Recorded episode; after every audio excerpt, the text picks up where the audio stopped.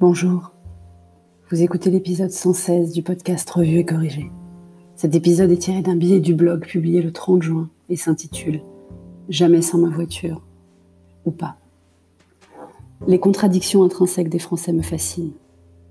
J'avais failli faire la semaine dernière un billet sur le rapport des Français à leur voiture. 80 km/h sur route, taxe carburant, 110 km/h sur autoroute.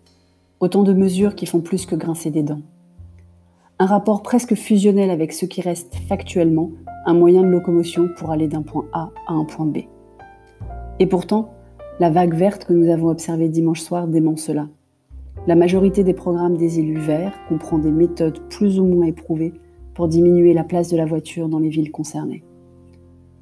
Au-delà de la contradiction apparente, il est important de constater que la vague verte concerne en réalité les villes, grandes mais pas que donc les électeurs qui ont sans doute le plus accès à d'autres moyens de mobilité, douces, publiques, collectives, de partage, sous toutes ses formes, et plus si affinité. C'est sûr, en pleine campagne, quand on doit faire pas mal de kilomètres pour aller bosser, sans accès à un parking gratuit à la gare la plus proche, on est moins enclin à lâcher sa voiture. Et on n'a pas forcément confiance dans la stabilité horaire et journalière de l'opérateur de transport public. Enfin, je crois, je vis en pleine ville sans voiture. J'ai pléthore de lignes de bus et trois lignes de tram à moins de 10 minutes à pied de chez moi. Et au pire, je marche, si l'opérateur de transport public ne fonctionne pas.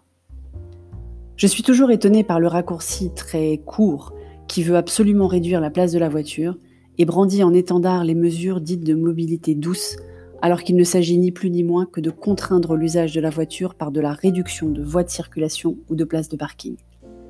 L'écologie, c'est la biodiversité, la cohabitation homme-nature, le respect des ressources naturelles, la gestion des déchets, et j'en oublie beaucoup, non? Que les choses soient claires, je ne suis pas climato-sceptique. Je n'ai pas de voiture depuis que je n'en ai plus besoin pour des raisons professionnelles, et même quand j'en loue, c'est dans la majorité des cas une voiture électrique. Donc je ne défends pas une situation personnelle dans l'égocentrisme forcené qui sous-tend la majorité des prises de parole à ce sujet, des gilets jaunes aux anti-110 km/h sur autoroute. Je m'interroge simplement sur l'efficacité de telles mesures parce qu'il me semble que la création d'embouteillages supplémentaires ne fonctionne pas dans le sens recherché, au contraire, et que les études d'impact, tant avant qu'après la mise en place de telles mesures, font cruellement défaut. Je ne suis pas climato-sceptique, mais je suis mesuro-sceptique. En gestion du temps, il y a une vidéo très connue, dont je vous mets une des versions les plus courtes dans le blog et je vous mettrai le lien dans les notes d'épisode, qui illustre la gestion des priorités. L'idée, c'est qu'en remplissant un bocal avec des cailloux, des graviers et du sable, selon l'ordre dans lequel on met les choses dans le bocal, il reste de la place pour le reste, ou pas. Cette philosophie appliquée à la vie, on l'a tous vécue de plein fouet, parfois de façon indépendante de notre volonté, pendant le confinement. Je vous en parlais à l'épisode 58. Les choses futiles n'avaient plus lieu d'être, et notre quotidien se limitait aux êtres chers et aux besoins essentiels. Mais on pourrait aussi appliquer cette façon de voir les choses à tout, pourquoi s'occuper des grains de sable avant de s'occuper des cailloux? Il faut s'occuper des grains de sable, attention, et oui, ils sont plus nombreux. Mais peut-être d'abord regarder à minima les graviers alors. Décidément, ce blog et ce podcast m'auront fait parler de tas de choses auxquelles je ne connais absolument rien.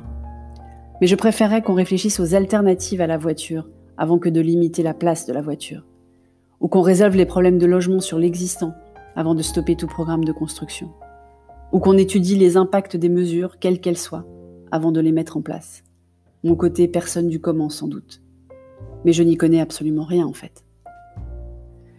Merci d'avoir écouté. Si vous écoutez ce podcast sur Apple, n'oubliez pas de laisser des commentaires avec vos 5 étoiles et sur toutes les plateformes de balado-diffusion. Abonnez-vous et partagez. À bientôt.